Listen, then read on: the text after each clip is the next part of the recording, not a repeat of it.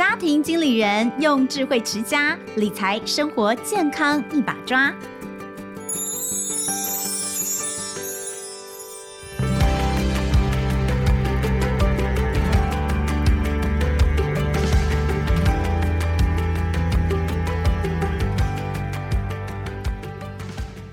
大家好，欢迎收听亲子天下家庭经理人，我是主持人萧同文。哇，之前我们在呃五月份报税季节要来临的时候，曾经跟大家聊过报税的话题，大家还记得吗？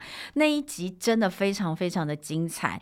呃，以我来说，虽然我当然知道我自己在钱方面不是非常的在行哦，但是我总觉得我访问这么多人，我认识这么多各领域的专家，我应该没有差到太多才对。但那一集访问完之后，我真的觉得原来我有这么多不知道的事情，所以我就跟来宾说不行，你一定还要再来，要教我们更多。所以今天我们非常非常开心的再次邀请到信达联合会计事务所所长胡硕云胡所长来跟我们聊聊，除了报税季节你要知道的一些所得税的问题之外，平常家庭里有哪些税务问题你也不能不知道。再次的欢迎胡硕云胡所长，欢迎。童文你好，各位听众大家好。哇。上次哦，大家知道我们录完之后，我们两个还欲罢不能，很多问题我，我立刻跟他加赖哦，太多问题要可要来请教他，就是从个人的税到家庭的税，到如果你有公司的话，公司的税，其实真的是非常非常繁杂繁琐的东西。但其实从家庭里面，我们还是可以抓出几个大项，对不对？是家庭里面很重要，当然就是每年五月的时候，你要报个人所得税。如果今天你是有婚姻、有小孩、有长辈，你要报税的时候怎么报？这个东西很重要。重要一年一次，我们上次也聊过了。但是其实家庭里面还有哪些常见的税务问题是我们必须要知道的呢？其实我们就用整个家庭流入现金流入跟流出的逻辑去看就好了。嗯，你流入的话就是所得税嘛，对，或者是你卖东西，例如卖房子、卖股票、卖基金、嗯、卖债券相关的这些产生的所得，嗯、都有所得税。嗯，好，那如果是以不动产为主。哎，不动产就现在有新的叫房地合一税，嗯，好、哦，然后还有土地增值税，嗯，那流出的话就是把你的各种消费嘛，嗯，或是你把钱移给别人，这叫财产移转，嗯、那就是遗产税跟赠与税，嗯，好、哦，所以通常我们一个家庭哦，最常遇到的所得税以外的税务就是你持有房子的持有税，嗯、房屋税啦、地价税啦，还有把房子卖掉的财产交易所得税或房地合一税，嗯，以及土地增值税，嗯。好，那如果今天你今天要想把你财产开始规划给小孩子，那你就会有赠与税。赠与税，到最后那天跟上帝喝咖啡了，嗯、那就是小孩子去缴遗产税。如果不想让他缴多一点，你就要事前规划，提早规划。哦，啊，这几个会比较呃是家庭常见会常问的问题。嗯，嗯，那那我们当然就是就像你刚刚讲的嘛，就是我们在缴税的时候，当然都希望越缴的越少越好。是是。是不要讲逃税了，但逃漏只要涉及到逃漏税，它就可能是一个触法的行为。是但如果今天是节税跟避税哦，那那那就是一种好方法。刚刚只只讲节税，呃，避税可以啊。避税比较偏，已经偏到逃税去，因为避跟逃已经是接近用语，我们只能讲节税。哦，我们只能讲节税，好，或是税务规划啊，税务规划，哎，税务规划很好听，现在什么都是规划哦。是是税务规划来讲一下。哎，那。到底差别在哪里啦？其实最大差别是说，哈，以国税局的立场来讲，如果你是在我法令上的范围规定你，嗯、你去用呃一些呃你你比如说刚所得税的一些费用扣除额啊，我增加费用啊，捐赠啊，嗯、或是我在遗产赠与里面，哦，他我的我的赠与每年的免税额度我就送给小孩嘛，嗯，好，或者遗产里面我可能有买保单嘛，嗯，或者是我是有不动产是用公共限制课。比市价还要低，嗯、那这样都是一种合法的范围内的，这叫节税。嗯、哦，因为如果你今天都不动它，我身上就一大堆现金。假设我身上有一两呃一亿的现金，好了，嗯、我到最后那一天呢，到那天跟上帝喝咖啡，我就是要缴缴到十到二十趴。嗯，好。那如果今天你去开始把它转变你的财产形式，嗯，例如说你把部分财产拿去买不动产，嗯，它可能就会变从现金市价变成公告现值。对，那大家知道现在不动产。的公告现值跟市价离还离蛮远的嘛，嗯，尤其台北市蛋蛋白蛋黄区，哦，大概都至少都是一半以上。你是说公告的限值限值其实是你真正房价的只有一半而已？对，至少都一半起跳，尤其刚盖好是差最多的。嗯，好，那政府当然也知道啊，所以他慢慢调整哈。不过因为这样子，你就差已经差一半的税金了，嗯、对不对？嗯、然后也有人想要说，哦，我去买保单嘛，也一样嘛。啊，你只要是不要太 over，哦。所以刚刚我们主持人同文说什么叫做避税、逃税跟节税差别在哪里？一个是好，我买保单，嗯，我现在很早年轻就买，那叫做节税规划，我风险风险管理嘛，对不对？那如果今天我已经都已经六十五、七十、八十五，或是生重病了，知道自己快不行了。赶快去跟保险公司，哎，赶快来哦！我要买一张啊！啊，买了之后就可以节税，嗯，那就要小心了哈，因为这就已经快快已经快要不行的状况之下，嗯，国税局会认为你就是恶意的规划。哎，等一下呀，你刚刚说那种快要挂了，年纪很大了，他要买的一张是什么保单？投资型保单吗？你的意思是？任何保单只要会让我节税效果的，你都要特别小心。基本上医疗保单已经不可能了嘛，那种已经身体不好或是年纪到了某种这样根本就不给买嘛。可是有些保险公司就会。比较愿意哦，那你说的是比较不正派的啊？哦，不正派的保险对啊，或者你保费缴多一点啊，他可能就收单啊。那但是啊，就是因为就想要做你生意这种，你就要特别小心哦。这个也会被查吗？呃，现在已经越来越通报越，因为现在投资型保单已经通报了嘛，每年都要扣缴。对，保险公司已经会给你扣好凭单了。对。然后你现在呃有一些这种所谓的呃这个呃储蓄险那种的储蓄险，你那个到。快给付的时候，你去变更受益人，本来是你自己退休我要领的生存给付，变成说哦，我退休之后把它赶快改成给那个小孩子，嗯、那其实这是赠与行为。嗯，像妈妈国就抓得到，因为他就叫寿险寿险工会，嗯、你们不叫保险公司要通报，哦、所以现在国税局掌握越来越多越来越多了，哦、就要特别小心。哦，哦，所以其实像保单多部分，我都给大家一个算是口诀嘛，就是你要注意哦，三高短重短。三高不是那个高血压、高油脂哦，三高就是例如，例如说你是高额保单，嗯，你是高资产人士，嗯，以及你是高龄投保，嗯、这三种你要特别小心，嗯，啊，短就是你保了之后短期内就走了，嗯、哦，这个就是恶意规划嘛，短重重就重就是重病带病投保，哦，你已经重病了，让他投保还让你保，那这个也就是很明显就是这个恶意规划，短就是那个短脚，短哦，短一般是长天期。哦，一年一年缴，一年缴，缴二十年之后，嗯，然后没有啊，很多都趸缴啊，趸缴就是一笔缴缴说不要再缴了那种，我缴我缴我六十缴一百万下去之后我就不用再缴了。以前我们也有保过短缴趸缴型的保单，如果你趸缴之后，嗯，没几年就走，那个会抓。啊，你跟我那时候还很年轻了，那那叫就叫做因为那个叫做那叫储蓄了，但是后来就是不管怎么样，呃，如果你年龄。已经比较高了，哦、或是你有生病的话，你你去买这种金额比较大的趸缴的，就就有可能会被认为你是要逃税，对，对？不对？好，所以这个是保单的规划哈。那呃，如果说，我跟你讲，这这就不好问你，但我真想问你，哦、我们实在很想知道，做我朋友就好了，好朋友、欸，不是我要讲的就是会计师到底都怎么规划自己家里面的，或是自己个人的税务啊？哦，我家也是有财务长啊，他要去处理。所以你们家财务长不是你吗？欸、我们家财务长也也是会计师。天哪，好羡慕哦！所以夫妻两个都是会计师。对。哇，所以你们家财务长还是太太就对了。对对对对。哦，哎，那我要问一下，有关于呃，前面其实有讲到，就是说，嗯，买房子。或者是买房子是一个方式，你刚刚有讲嘛？这是一个好的好的呃，以遗产赠与的规划来讲，对。嗯、那当然，我们接下来可能还会讲到赠与这个部分，到底要从什么时候开始规划？我我我我很想知道，就是说你自己的想法，或者是你看身边很多成功人士，他们是怎么这样在做？那当然，有些我们可能很多听众朋友说，拜拜托我们，我们光是吃都不够用了，还哪哪里还有剩？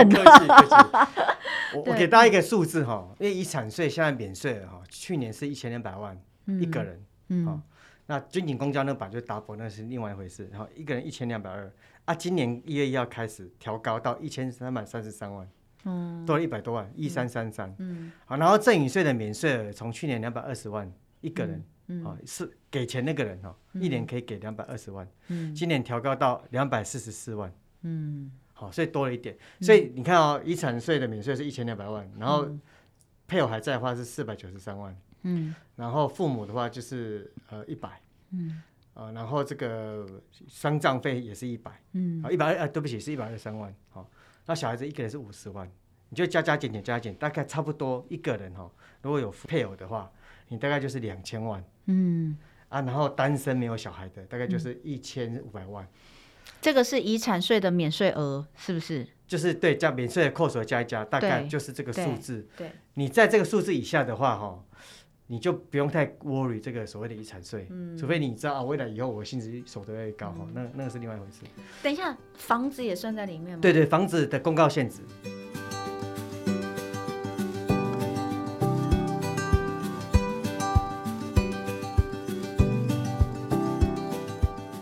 假设你有一个在台北市的房子，它现在的房价可能是假设是随便拿三千万好了，那它的公告限值有可能就是一千五，你的意思这样？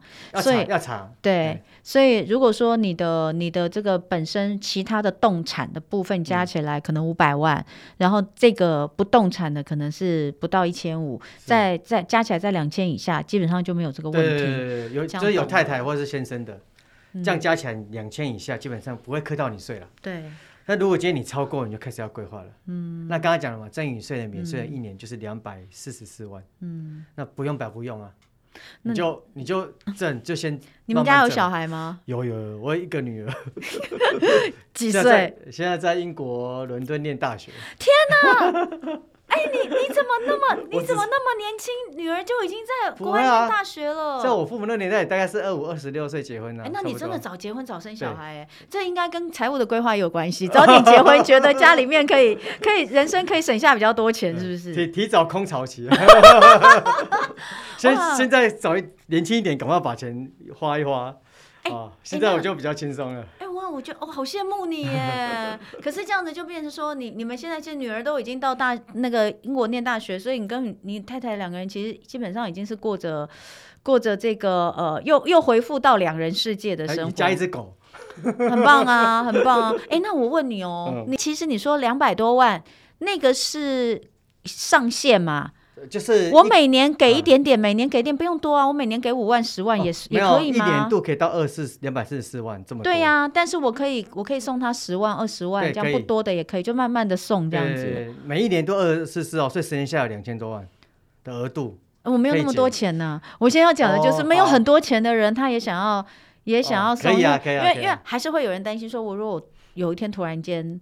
就现在世事难料的话，那我可以怎么做？然后大概，或者是有些人也许想问，就是我大概从什么时候开始应该要思考这件事情？大概我建议是说，当然是你的财富多寡嘛。但是我建议说，大概已经接近，就是你已经中年了。好，中年就要想这件事，差不多就要，例如说你现在四十五、五十之间，差不多就开始要想说，因为我们现在平均年龄大概是九十八十五、八十八十五到九十嘛，对，所以你其实。离差不多三十岁、四十岁，你就差不多要规划了。嗯，除非你今天财产还普通的，那你就退休再想就好了。嗯，不然不然，其实你差不多中年就要想了，因为那时候是你可能是人生所得的巅峰。你大概知道，你差不多也就是每年都做这些所得了。嗯，你一乘就知道了。到退休六十五岁，假设在二十年，每年假设每年你一个双薪家庭两百万，嗯，哎，两两百乘上。二十年也很多钱的，你已经超过遗产税的那个额度，除非你很会花，嗯，除非你一年花的费用也差不多那些数字。哎、欸，那所以然后它又会是一个呃。也算是一个节税的的的的事情嘛，比如说，因为因为你一年，比如我们上次不是聊嘛，五月份的时候我们聊报税嘛，对，那可能你家庭面的这个这这个，反正这个所得是高的，但是如果你今天是把一部分的钱随便我讲个一百万，两个小孩一人一百万，两百万这样出去，嗯，这个就可以扣掉吗？就是所得不能扣，是不行吗？讲遗产的时候，遗产税的时候可以扣掉。哦，就不是你的。那我赠与出去，比如说我每年赠与出去这个东西，不能够算是我今年的这个所得税，可以少扣点。不，没没那么好事情。啊，那全部都转给小孩这样子，所以只有只有挂了，人只有挂了才有办法享有这个赠与或是这个赠与税的这个额度免税额度嘛？对，对，其实现在大部分的人都慢慢都会磕到遗产税，原因是因为现在的不动产越来越贵。在大部分人手上都有不动产，随便一间都超过那个额度。哦。对，其实所以说你一定要规划，原因是因为你你感觉你没那么多钱，其实你那个房子很有价值，嗯、那个房子已经超过免税额度了，大部分都超过了。嗯，以以以差不多的那个平均，你们的听众都那么有水准，嗯、基本上应该都会超过。嗯、所以你你其实可以偶尔挣，只是说到时候怕那么早挣会不会小孩不孝什么的，那这就是制度的问题。你要用一些方法，例如说你不要现金给他，例如说你可以。透过它还角色还很小，你就可以开股票、证券户啦，或是基金啊、ETF 啊，嗯，然后是你在掌控的，你都用他名字买，你就是赠与的行为嘛。但是那个东西是还在你掌控的，嗯，或是甚至有人比较金额稍微再大一点，他们可能就是要开一样开公司的概念，我慢慢转股权给你，嗯，好，然后我用一些章程的设计，可以设计成即使我都把权利给你的，嗯，但是还是在我控制下面，这是有技巧的。嗯，哦，这是比较适用稍微家族再大一点的人，就是。嗯、那但有人说我就用信托嘛，也是可以嘛，我先给你，但是我就信托起来，嗯、你也不能动用。嗯。也有人说我就买保单，因为保单放进去之后，他要去动的机会低很多了。其实买保单的很多，对，保单也是可以。我想，我觉得第一最多的应该是买保单，帮小孩，至少我就买了好几张啊。是是是。哦，就是之前这个美金还很强势的时候，我们买买一些美金的保单，然后还有就是像现在呃刚提到的帮小孩子做定期定额的投资，对，这个也是不错。不管是买股票或是买 ETF、买买基金，你变成定期定额，这个东西其实也是一种赠与，对不对？对对对。但是呃，但是是你帮他买，反正这个就是他的，他也没办法动。对不对？就是在他很小的时候，基本上是你管。他长大之后，就可以给他运用嘛。对对，只是你可以，因为基本上那个账户都是，你也可以像国外国人选用什么联名账户啦，嗯，类似这种概念，不要让他太快去去去把它卖掉。嗯，好，所以这个部分我们聊到的是赠与税跟遗产税的部分需要注意的事情。那呃，房屋税。好房屋税的话，因为呃，最近这这一年，嗯、其实其实过去这一年房房市很热，对，就大家都一直开始买房子，而且是。很很很恐慌的，觉得不行，我一定要赶快买，就我钱都不要放在手上，真的是，你知道我在、啊、我们在广播节目上啊，每个礼拜五啊，我们有一个叫做就是反正就是呃命理单元，就打电话进来啊，扣印、哦、老师可以帮你那个问一下，这样你知道十通电话打进来都是要问买房子，老师我现在适合买房子吗、哦、之类的，你知道吗？我想说哇塞，大家到底是有多有钱呐、啊？但是后来发现就是。呃，不管是要投资还是什么，因为大家都觉得预期房价好像会一直往上走，所以就想买房子。那如果真的是有一个好的标的物，然后也打算要来投资房子的话，在房屋买房子的这些税务的方面，有没有什么要特别注意的？对，通常我都建议说，原则上哈，如果今天是我们一般一般普罗大众，对我如果今天买房子，基本上你为了要税务上优惠，你基本上要那一间要用自用住宅。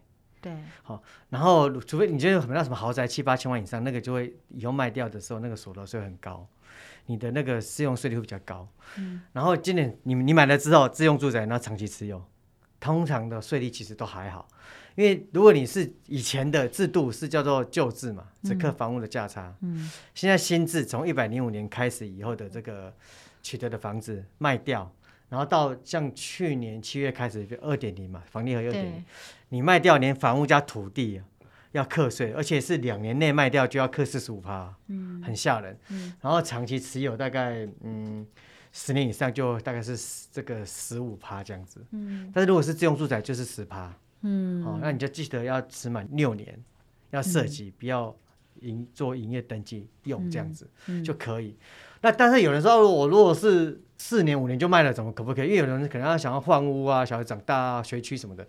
那其实你不要太担心，因为假设是自用住宅哈，你有一个叫重购退税，好，你卖掉之后缴的所得税啦、土生税啊这种税金，你可以在两年内把它再去买别间房子，卖了之后再去买别的房子，只要你买的比原来那间还要大，比较贵，那就叫做小屋换大屋，可以全退，不管是土地增值税也可以退，还有这个财产交易所得税或是这个。房地合一税全部都可以、嗯、都可以把税退回来，嗯，哦，所以自用住宅那一间很重要。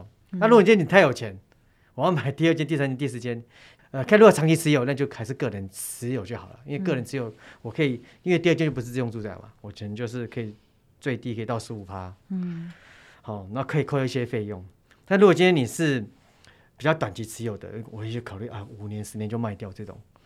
可能考虑用公司持有会比较划算，嗯，因为公司税率就是二十趴，啊，短期持有一样跟个人一样三十五、四十五趴。你跟你讲这个是他要卖掉为前提对对对。如果说他这个真的是要住很久的，那其实就是你还是就用个人，因为是十五趴嘛，就第二栋也是十五趴。对对对对。但是如果用公司的，你现在讲是要卖，因为假设他在短期内就卖掉，他可能要缴到四十五，你说四十五或三十五。对，不过像二点零公司也是一样的，也是短期内卖都是三十五或四十五。两年或五年这样。啊，如果是五年以上的话，就是他都二十趴了。那这样哪有差？但是你平常很多费用可以抵押，就是哦，公司的 公司你懂吗？公司很多费用可以抵嘛。那而且你你的那个什么装潢费啊、保养费啊、相关的费用啊，你还可以买车子放在那边有折旧啊，还有那个燃料是像我们个人买车子没有什么可以抵押，我个人买车重所税不能抵押。对，所以公司可以抵押。嗯，好。哎，所以为什么公司都是三年就要换车？这是有原因的吗？对，或者有的是什么资本租赁也是一样。我我我发现他们都三年呢。他可以，或是租赁，都是租赁车牌啦。对，租赁可以享用新的车之外，又可以税的可以抵扣啊。那为什么都是三年呢？三年是因为那个租赁车，它大部分都是三年。哦。然后一般车子是折旧五年。对。所以如果这样来讲，三年或五年都有可能，对不对？哇，这样就可以很多费用可以抵扣嘛。那原则上长期来看，有可能公司也蛮划算的。嗯，有可能的，不一定要算算看。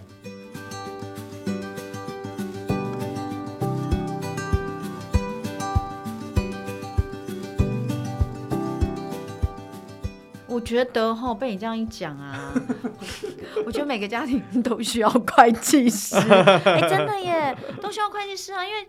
有好多其实都是要去算过跟精算的，对对，你才会知道说到底哪一个比较划算，是对不对？所以呃，但是一般人大概不会知道这些东西。那如果说以房子来说，哦，这个我们刚刚讲的都是个人，所以基本上呃，夫妻一起的话，两个人其实是有两次自用住宅的机会，对不对？对，没错没错，嗯，你各自都会有一个自用住宅可以使用，嗯，对。所以如果是有有现在结婚的，那就是两栋嘛。嗯，这两间，哎，那说两间，我先问一下哦，啊、两间，因为现在有一些就是很在意说这个房子我们要共同持有，哦、所以我买了房子之后呢，呃，房屋所有人登记是一两个人的名字、嗯、哦，比如说我们是夫妻，我跟你的名字，那这样子的话，我们都算用了自用住宅了吗？呃，基本上。两个共同持有没有？嗯，到时候你在卖的时候，只要是配偶或是自己都可以设计，都没问题。或是持有也是。那我的意思是说，那我再买第二栋，比如说现在我们结婚，然后我们共同持有一栋，可以啊。然后两年之后我再买我自己的，我那个还是可以用自用住宅吗？为什么？因为都是登记在你们你们的名下。没有，你刚刚不是说第二栋就不行了吗？那讲第二栋是只是说，通常你就是自己的那一栋，单身你自己那栋，你第二栋不可能自用住宅啊。但是你夫妻两个有可能。在各各自设计啊，嗯、我设这间，你设那一间，那就好了。反正就是自用住宅了。反正自用住宅就是你的，你户籍一定要设在里面。对了，对了，对。那假设我是第一栋，我就我在里面的话，我第二栋我就不能，我不可以同时户涉及在两个不同的点嘛，对不对？有一有些人比较稍微再渣一点，是说我我平常不涉及，都是设计在一起，啊，快卖的前一两年再设计过去就好了。他也不会，他也还好，就是前一年你一定要设籍就对了。你那几年不能有营业行为哦，嗯，不能去租人家那种，租人家就就没了，所以要衡量一下啦。有时候有时候啊，不管啊，我这样子算一算，我卖给人家，我租给人家，搞不好还比较划算，因为我有租金收入。那你就自己要衡量，没有一定答案，因为租金高的人，那当然租就好了，那不要去使用自用住宅。或是有人说，呃，再炸一点，我前面几年我都是租给人家，最后一年不要租，我要保持那个自用住宅的。的这个条件，嗯，那也是可以。哎、欸，所以有一些你看，呃，因为也许我们的听众有很多还是租屋族嘛。啊、那租屋族的话，其实会碰到有一些房东说：“哦，我们不可以报税哦，啊啊、你可以报税哦。”它的差异到底在哪里？你看哦，房东对他讲，如果你报税，你就有租金收入，嗯、要缴所得税。对房东来说，对，他要缴所得税。对第二个就是你刚才讲的，嗯，如果万一他自己自己的设计在里面，嗯，租给你，他也是可以，没有说不行哦，他就有机会以后卖掉。不管土地增值税啦、所得税，都有机会用比较低的税率。嗯，所以一般来讲，他就是想要漏的原因，有太多诱因了，因为那个税太高了。嗯，那如果你现在是租给人家，就类似营业用概念了，你就什么税都高啊。嗯，那像有一些他就是说他要报税的，嗯，就有一些房东是说要报税，然后后来我像我之前有看到有一个房东，他就说他要报税，我就觉得很很特别，嗯、因为一般房东都会说，哎、欸，你不要报哦，你不要报税，我这个租金算你少一点。这样，哎、就看到有一个房东就他要报税，他说我不管你报不报，我是要报收入的，哦、然后后来我才发现他们是用公司，公司对，对不对？是不是？公司是一没办法说不要报的。对，原则上是一定要报。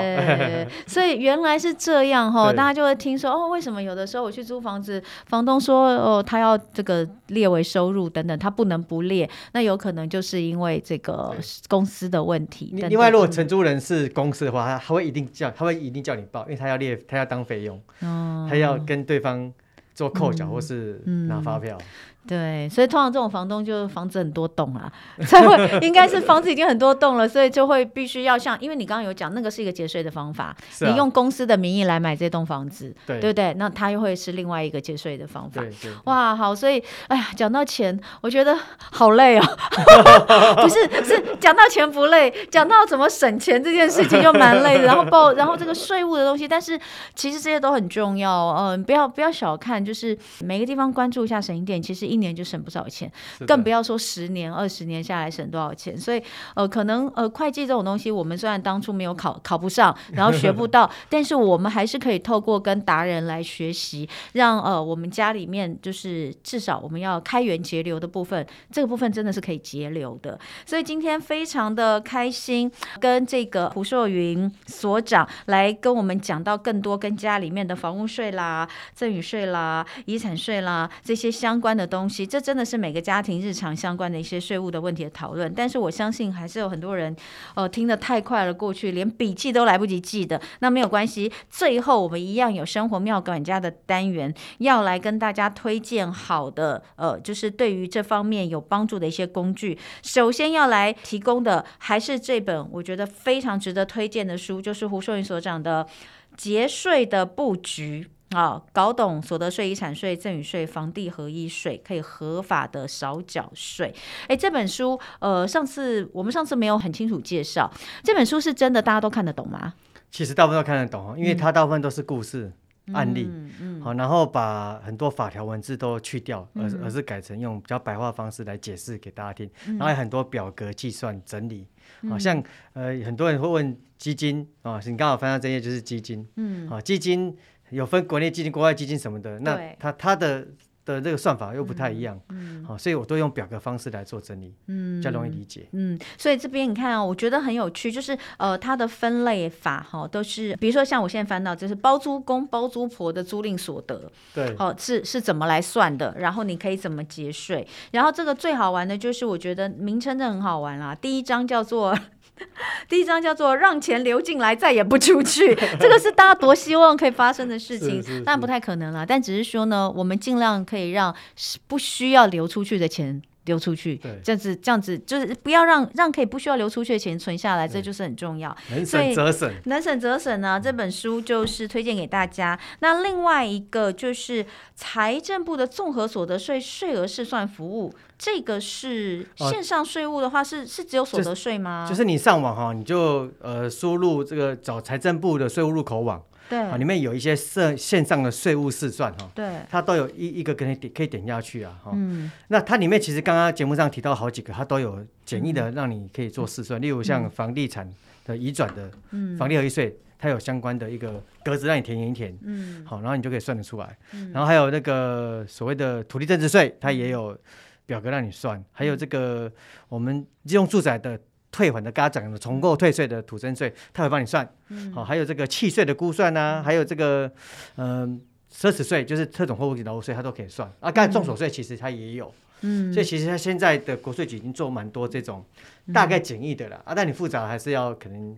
要请会计师，对，要问达人，对，好，所以这个也是大家可以利用的。就是说，如果假设你刚好有需要缴做这些房屋税，或是你要去精算这个呃过程当中怎么样是比较划算的话，可以透过财政部的综合所得税的线上的税务试算，各种税都有哈。对，这个可以好好利用。那再来要推荐的这个呢，可以让。亲子一起来学习理财素养哦，那这是妈妈财务长的幸福理财学，这个是呃算是一本入门书哦。这本书是亲子天下出的，达人稍微翻阅一下。哎，你觉得小朋友要要要了解这件事情吗？要，像我在外面以前哦，因为疫情之前我有开一些就是那种类似理财课哦，啊，这些小朋友我们叫做从小就学会当 CFO。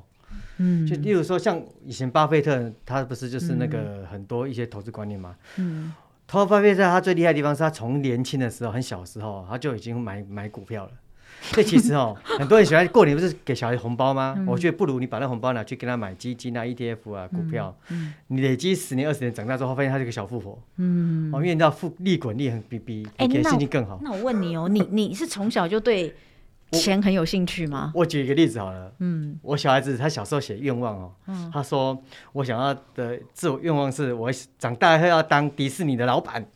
哇塞，你小孩愿望好宏宏伟哦，好伟大哦！然后呢？那时候我就帮他买的迪士尼股票。真的假的？就一直买，一直买，一直买，一直买就好了。那都不要卖。那你是股东就是老板的意思嘛？不是实现他愿望了吗？哇！那同时又又得理财，哎，你知道迪士尼现在迪士尼长得跟什么一样？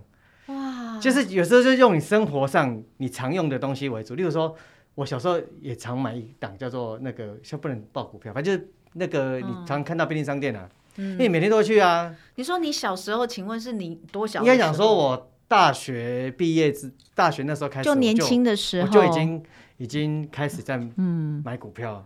你就觉得我每天都要来这个地方？对啊。我想，那我为什么不当他的老板好了？买一张他的股票。例如说，这条街有四家，对不对？便利商店，我就挑那家。为什么？因为我是他老板，我买我可以 股价上涨啊。我就每天都在那里买，好像折扣折八折的概念很像啊。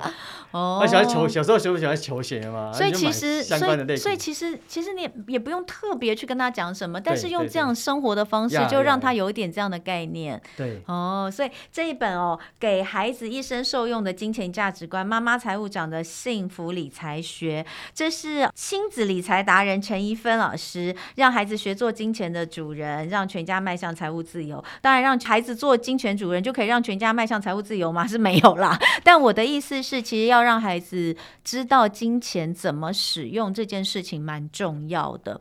那就像之前我们曾经聊过，你要让他了解想要跟需要的差别等等。我相信金钱观的。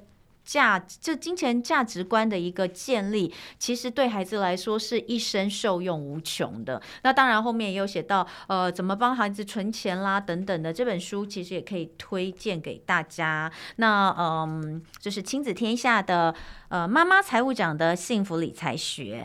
那今天呢，呃，很开心又再次的跟胡秀云所长聊了这么多。那呃，我还是非常推荐大家哦，就是如果你觉得自己是一个呃理财或是家里面的一些。呃，税务小白的话，真的是可以把一本这个呃老师的书在家里，因为我觉得这本节税的布局其实它有点像是，它其实就是个工具书。是的。那你在家里面呃，当你需要用到哪一个部分，比如说，哎，我现在需要买房，我可能就可以去翻阅那个房屋税的那个部分，这个是非常需要的。那再次的谢谢呃，谢谢我们的胡秀云所长今天来跟我们聊天，希望下次很快的又可以有机会再跟你见面，谢谢，谢谢大家。那以上的资讯刚刚。讲到的包括这些小工具，还有更多亲子天下 Podcast 好书推荐，欢迎参考。我们节目下方都有呃资讯栏，这些都有连接，大家都可以上去看一下。也非常感谢大家今天收听家庭经理人，我是童文，亲子天下 Podcast 周一到周六谈教育聊生活，开启美好新关系。欢迎订阅收听 Apple Podcast 跟 Spotify，给我们五星赞一下，也欢迎在许愿池给我们回馈喽。那我们下次见。